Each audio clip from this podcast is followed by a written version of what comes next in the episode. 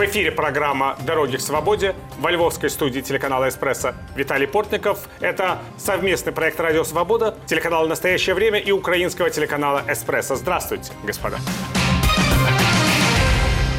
Кремль все еще рассчитывает э, на оккупацию Донецкой и Луганской областей Украины и, возможно, на их скорую аннексию. Это программа минимум, как отмечают э, наблюдатели, возможны и стремление оккупировать другие украинские регионы. На этом фоне администрация президента Соединенных Штатов принимает решение отправить в Украину дальнобойные реактивные системы. Военная помощь Соединенных Штатов, Великобритании и других стран может качественно изменить ситуацию на фронте. Однако отнюдь не все западные государства, опасаясь конфронтации с Россией, готовы поставлять необходимое Украине оружие. Когда же мы увидим единство? В рядах Запада? Или напротив, сейчас, когда Еврокомиссия уже который день не может э, принять даже решение по нефтяному эмбарго, можно говорить, что западные страны приближаются к той самой точке усталости от украинского кризиса, которая позволит им э, в будущем э, принимать противоречивые решения и таким образом содействовать продолжению этой войны. Ответы на эти и другие вопросы мы будем искать с нашими гостями в студии Сергей Руденко, журналист, публицист, автор книги «Зеленский без грима» о действующем президенте Украины. Здравствуйте, Сергей. Здравствуйте. И с нами на связи по скайпу Леонид Невзлин, предприниматель, общественный деятель, один из бывших руководителей нефтяной компании «ЮКОС». Здравствуйте. Здравствуйте. Но прежде чем мы начнем разговор, посмотрим сюжет о том, как страны Запада помогают Украине воевать с российской армией. Российские войска после нескольких успешных контратак украинских военных укрепляют оборону вблизи административной границы Херсонской и Николаевской областей и наступают на Донецком направлении. Цель россиян – окружить украинские войска в районах Лисичанска и Северодонецка и выйти на административную границу Луганской области. Обсуждение войны в Украине стало центральной темой состоявшегося 30-31 мая саммита Евросоюза в Брюсселе – Президент Украины Владимир Зеленский накануне раскритиковал членов ЕС, которые сопротивляются введению более жестких антироссийских санкций, включая полный запрет на импорт нефти и газа, основного источника дохода страны-агрессора. Тиск на Россию – это буквально давление на Россию – это буквально вопрос сохранения жизни. И каждый день задержки, слабости, противоречий или предложений умиротворить агрессора за счет жертвы – это новые убитые украинцы. Это новые угрозы для всех на нашем континенте. Нашему континенте. Перспектива затяжной войны между Россией и Украиной выявила разногласия среди западных политиков. Если США и Великобритания поддерживают Украину в стремлении освободить свои территории, то некоторые члены ЕС заявляют о необходимости прекращения войны даже ценой территориальных уступок Кремлю. Власти Украины такие предложения категорически отвергают, подчеркивая, что для прекращения войны западные союзники должны ускорить поставки ракетной и тяжелой техники. Украинские военные уже применяют на поле боя американские и французские гаубицы, но существенно изменить ситуацию на фронте может использование дальнобойных реактивных систем залпового огня, в том числе американских МЛРС и «Хаймарс». Глава внешнеполитического ведомства Британии Ли Страс в ходе недавнего визита в Прагу заявила, что будет убеждать европейских коллег, как ужесточать экономические санкции против России, так и предоставить больше оружия Украине. Мы должны обеспечить, чтобы Украина выиграла свою храбрую борьбу за свободу. Путин ведет войну не только против украинского народа, но и против основ нашего общества – свободы, суверенитета и верховенства закона. Если он добьется успеха в Украине, мы больше никогда не будем чувствовать себя в безопасности.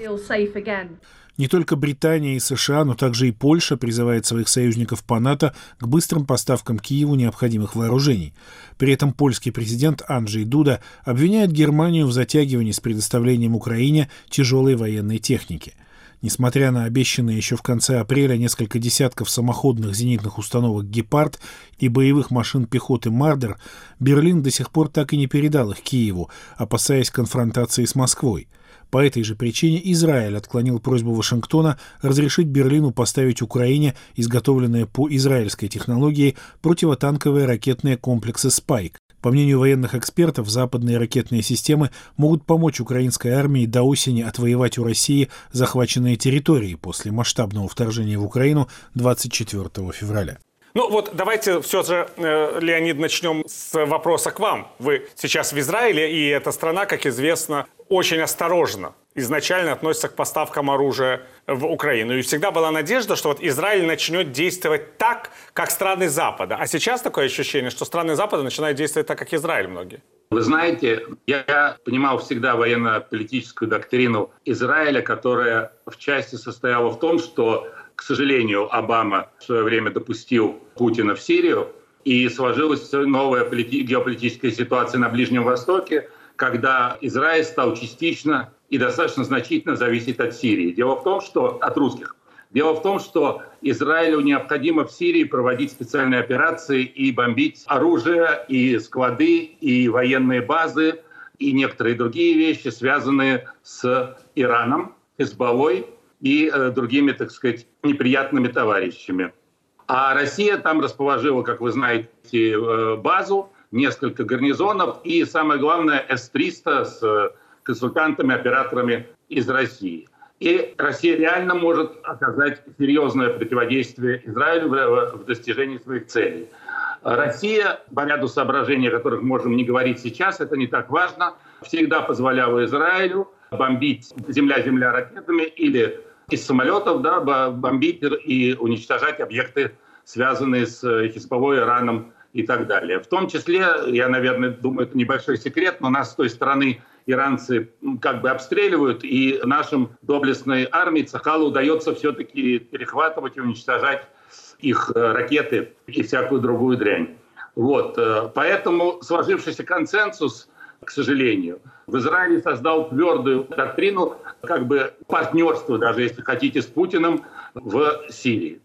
При этом способствовало этому еще и специальные отношения бывшего премьера Биби Натаньяху с Путиным – связанные с тем, что, во-первых, по характеру Биби Натаньяху человек, который очень любит сильных, больших там диктаторов и так далее, видимо, подспудно сам мечтая быть диктатором, но не очень это удается в Израиле, слава богу, не очень удалось. Вот. Хотя просидел он достаточно долго, и неизвестно, может быть, вернется еще.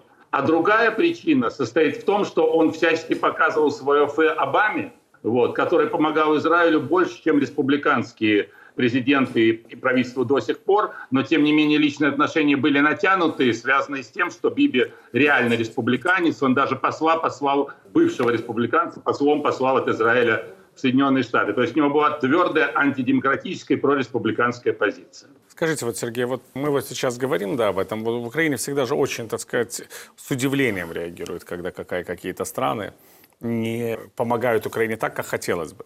Вот то, что говорит господин Невзлин, это может быть учтено общественным мнением украинским, когда мы говорим об Израиле или европейских странах? Да, мы поговорим, наверное, о другой причине. Э, причина, почему весь мир готов э, протягивать руку Путину, учитывая то, что Путин сейчас творит в Украине. Потому что год тому назад, я помню, спрашивали Джозефа Байдена, считает ли он Путина убийцей. И Джозеф Байден подтвердил, да, убивает Путин людей, он убийца.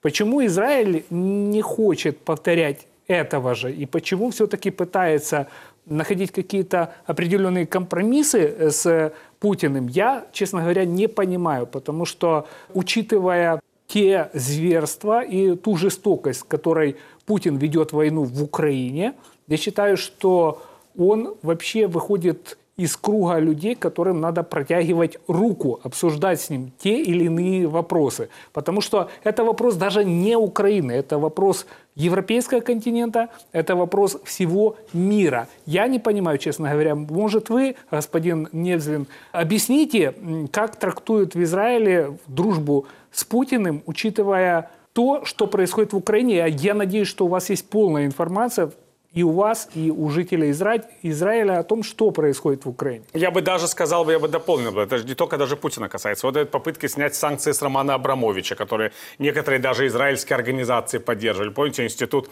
Яд Вашем, который вообще занимается памятью о погибших при Холокосте э, евреях, он говорил о том, что Абрамович как бы крупный спонсор, и поэтому, возможно, он не должен находиться под санкциях. К таким требованиям ведь прислушивается, понимаете? Одно дело, когда это требуют какие-нибудь там, я не знаю, лоббисты, а другое дело, когда это требует организация с такой репутацией. Господа, я вынужден э, рассказывать позицию Израиля такой, как я ее вижу, как она есть, как человек, достаточно вовлеченный во внутриизраильскую жизнь и в международную жизнь давно. Но я не прошу это считать моей позицией, потому что я хочу поправить коллегу. Значит, когда Байден сказал, что Путин убийца, он потом первый позвонил ему и испортил всю ситуацию. Это было ужасно. До войны все было очень плохо. Вот поверьте мне, и в Европе, и в Америке, и даже, и даже в Британии. Дело все в том, что это были последствия, и они сохраняются, к сожалению, до, до сих пор, последствия потери Америкой лидирующей роли демократической страны в мире и потери Британии, Европы, Европы и Британии из-за Брексита, и абсолютно понятным вам менталитетом европейских лидеров, включая тогда Меркель, Макрона, кто тогда был в Италии, Берлускони потом, э, не помню кто, не так важно. Ну, в общем, э, то, что сейчас, это значительно лучше, чем было когда-либо, то есть сдвиг все-таки есть. Я согласен, что, да, Британия вообще в лидерах борьбы за Украину. Я согласен, что Израиль, по причине, что я сказал выше и скажу сейчас еще, э, медленно двигается в этом направлении медленно двигается, кроме военной, еще и по другим причинам в направлении помощи Украины. И не только заявлений против российской агрессии, это тоже новое для нас. То, что делал Лапид, министр иностранных дел, и то, что делал Беннет, раньше бы никогда вы не услышали. Ни при каком правительстве, тем более Биби Натаньяху. Сдвиг все-таки есть. Но, во-первых, и, к сожалению, в любой демократической стране правительство зависит от двух вещей демократической. Да? Это от мнения населения и от позиции населения. Второе – это от коалиции в парламенте, ее позиции, от возможности и необходимости принимать те или иные решения. Поверьте, если население давит на то, чтобы давали оружие, помогали Украине или даже вступали в войну с Россией, это произойдет. К сожалению, это не вполне так. И здесь я вам скажу не про Израиль, а вообще. Никто не обращал на профессиональную войну, как говорили, гибридную, да, на самом деле на профессиональную лоббистскую и пиаровскую войну, которой Путин объявил Западу дав дав достаточно давно. Во всех странах были наняты профессиональные пиар-компании, лоббистские компании и адвокаты, и решальщики, да, то есть люди, которые коррумпируют. И до войны планомерно была война с демократией на самом высоком уровне, на самом профессиональном уровне. Я могу рассказать примеры, но сейчас не время. Да? Особенно в Германии. Ферштейнс и Путин – это была основная позиция в Германии до войны. И был бы «Северный поток-2», как вы понимаете, и всякое другое. Что касается Израиля. Опросы населения, да, которые я провожу профессионально, показывают то, что даже защитные средства, такие как каски, жилеты или системы типа железный э, купол, да, системы защиты городов, населения, объектов от атак.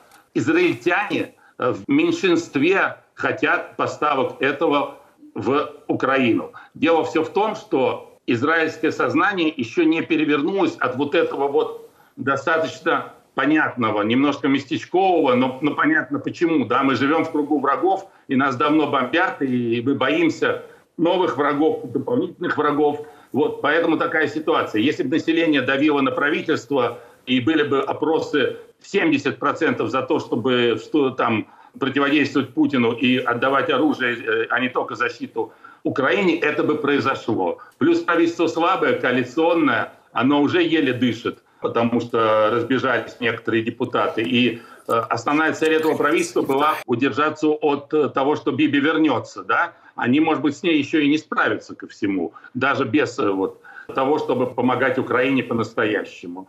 Это такая, такая ситуация, такая, какая она есть. Вот обратите внимание на общественное мнение в Англии, да, в Британии. Да, там вот другое, все соответствует. конечно. Да. да, консервативная партия вообще подавляющая. Там идет борьба за то, там между Ли Страссой и Джонсоном и, и другими, кто сильнее поможет Украине. Да, это совсем другая ситуация.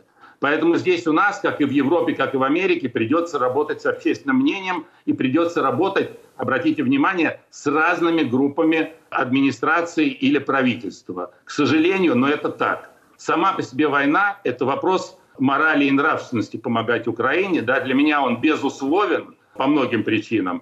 Вот, но не так много людей, у которых есть твердые принципы, да, либеральные, гуманистические и демократические, которые они ставят впереди всего остального, э, да, даже риска своей жизни, понимаете? И требовать мы от них этого не можем. Но э, работать над этим мы просто обязаны. Спасибо, Леонид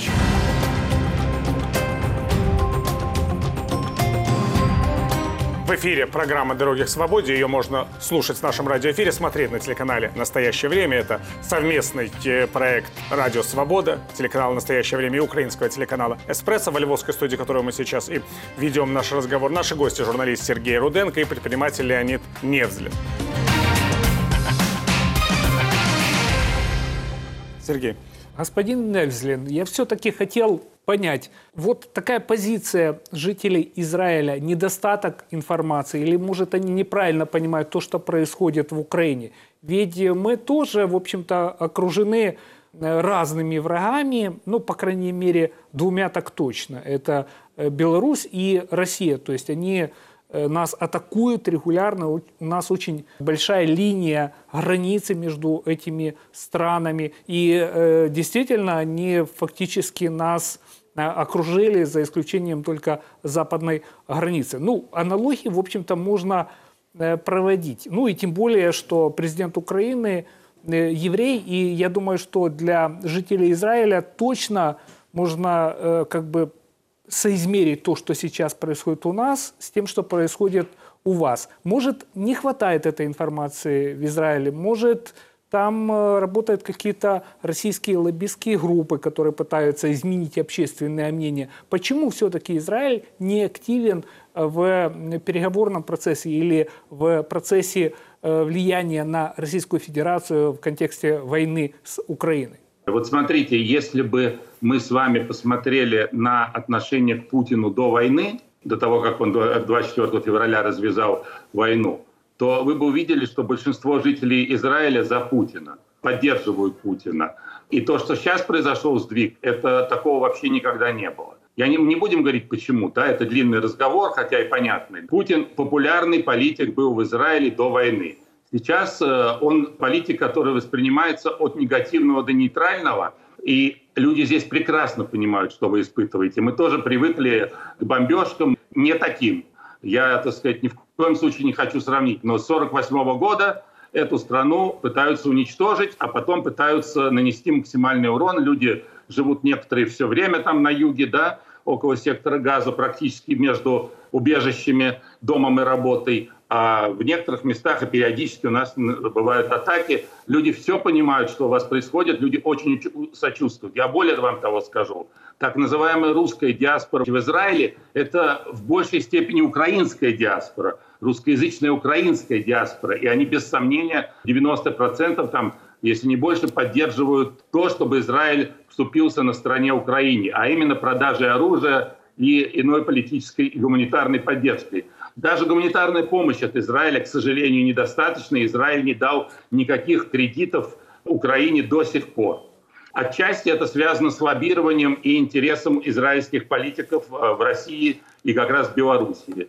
Поскольку для меня враги те же самые, что и для вас, это Путин и Лукашенко, то, то нет сомнения, что я говорю то, что есть, то на самом деле я почти 20 лет в Израиле и наблюдаю за происходящим. Да, без сомнения, здесь русский лоббизм, э, русский я имею в виду из России, лоббизм очень высоко развит. Очень много путинских олигархов, евреи, и они выкладывают сюда те или иные средства, устраивают те или иные мероприятия и создали вполне определенный имидж и для себя, и для Путина, который, слава богу, сейчас разрушается. Я знаю, есть чем упрекнуть. Была возможность, американцы разрешили немцам поставить скажем так, вооружение, которое сделано с применением израильской технологии, а Израиль в этом немцам отказал. Ровно по той же причине – боязни Путина. Это огромное разочарование израильским правительством, для меня израильским государством. И я думаю, что у нас есть шанс, у нас есть шанс изменить ситуацию – я хочу все-таки вот еще о России поговорить, потому что вы 20 лет в Израиле, конечно, но вы из России следите 20 Когда вы из России уезжали, это уже была не самая благополучная страна, мягко говоря, с точки зрения демократии. Вы просто это лучше понимали, чем многие другие тогда. И когда вас приговаривали к чему? К пожизненному, кажется, заключению, да? У вас же там такой Да, и еще потом после смерти 6 лет в камере буду стоять. Ну вот то вы хорошо понимали уровень деградации российских властных структур и судопроизводства, и вообще государственного аппарата. Но вот то, что сейчас произошло, вы ожидали вот такой уровень краха?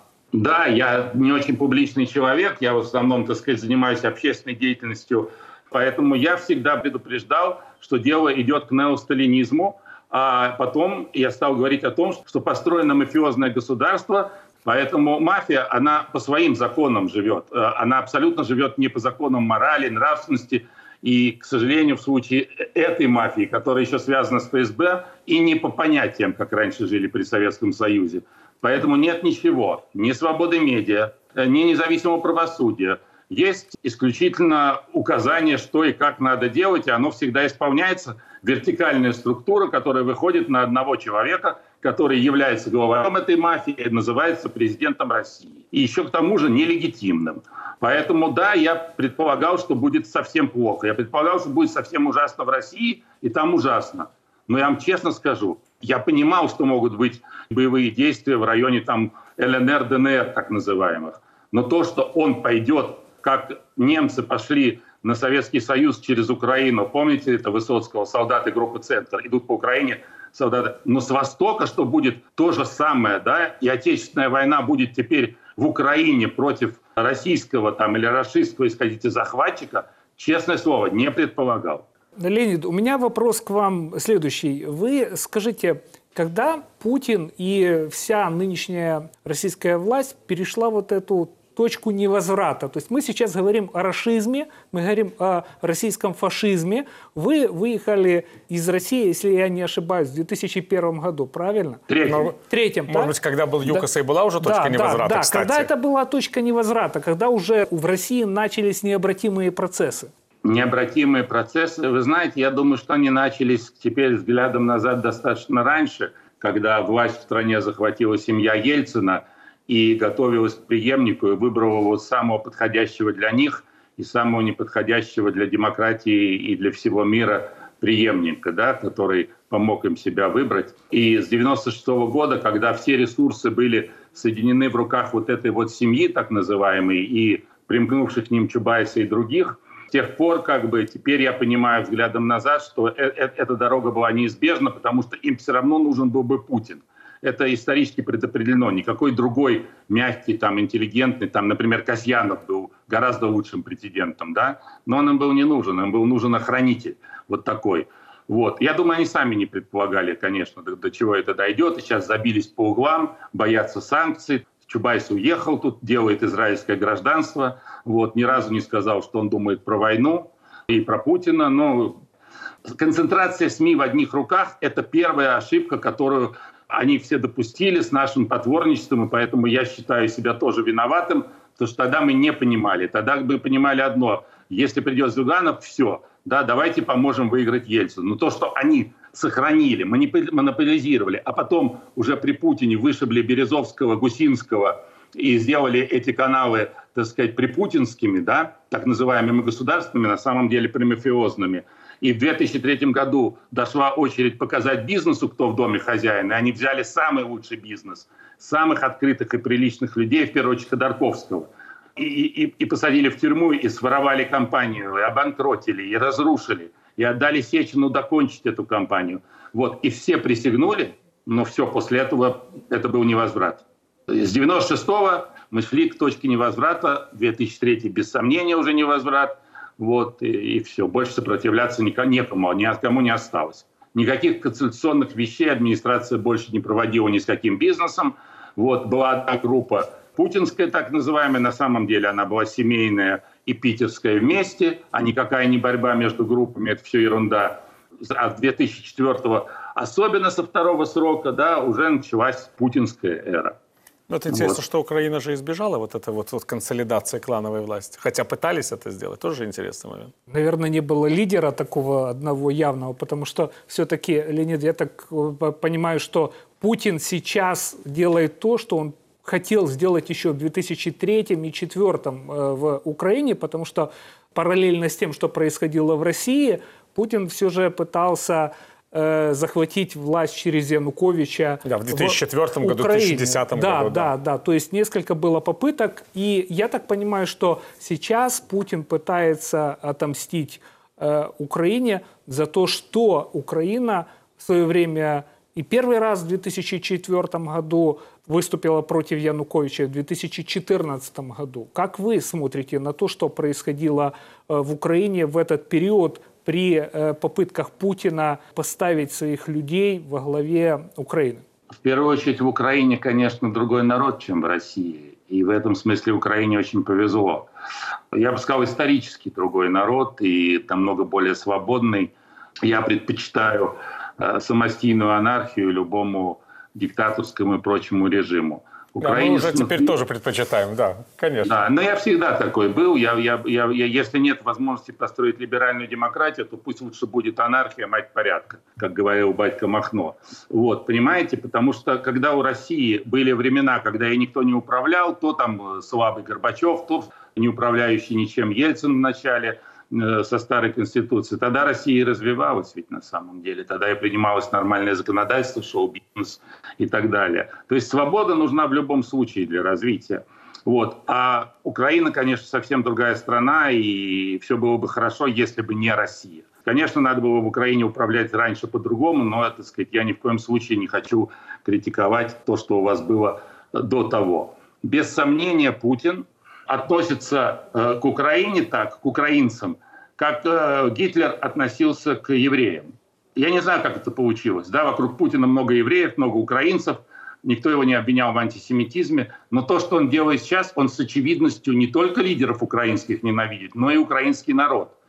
И как бы он является причиной того, что происходит такая жестокость. Вы прекрасно понимаете, Сейчас он ненавидит Зеленского, он хочет разрушить максимально, нанести ущерб Украине. Вот. Если он мог, может, он бы захватил Украину. Для него хорошего президента Украины нет и быть не может. Хороший президент Украины был бы Зеленский, если бы он подписал Минские соглашения, что означало бы конец Украины, как вы понимаете. Спасибо. Но это сильная оценка, на которой мы можем, в общем-то, завершать наш сегодняшний разговор. Вернемся к тем вопросам, которые мы подняли, я думаю, еще в ближайшие месяцы, потому что мы видим, что война продолжается и будет задавать нам немало серьезных таких вопросов. Спасибо, Леонид. Спасибо, Спасибо. Сергей. Мы говорили с украинским журналистом, публицистом Сергеем Руденко и израильским предпринимателем и общественным деятелем Леонидом Невзлядом. Это совместный проект телеканала «Настоящее время» украинского телеканала «Эспрессо» и «Радио Свобода». Провел эту программу для вас Виталий Портников. Я прощаюсь с вами, господа. До новых встреч и мира вам!